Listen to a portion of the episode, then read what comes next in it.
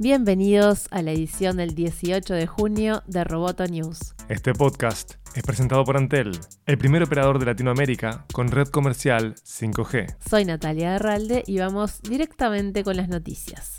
Durante un discurso en la Universidad de Stanford, el CEO de Apple, Tim Cook, dijo que las empresas deben responder por el caos que han creado. Sin mencionar compañías específicas, Cook criticó las violaciones a la privacidad de los usuarios y profundizó sobre el respeto a la intimidad. Últimamente parece que la industria se está dando a conocer por innovación poco noble, la creencia de que puedes tomar crédito sin aceptar la responsabilidad, dijo. Es algo extraño que alguien tenga que decir esto, agregó el ejecutivo, pero si alguien crea una fábrica de caos, no puede evitar la responsabilidad de ese caos.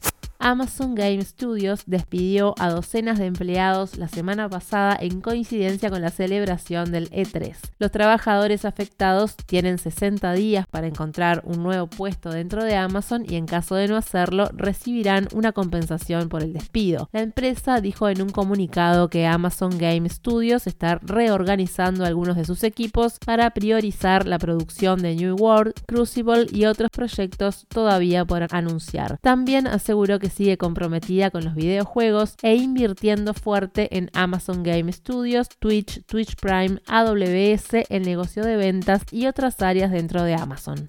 Las acciones de Facebook subieron más de un 4% después de anunciar el próximo lanzamiento de su propia criptomoneda, la Facebook Libra. La noticia también disparó el precio del Bitcoin que superó los 9 mil dólares por cada unidad. La red social tendrá en 2020 su activo virtual Libra, que aspira a ser referencia de las transacciones a través de Internet. Para fortalecer este lanzamiento, Facebook hizo acuerdos con empresas como Mastercard, PayPal y Uber.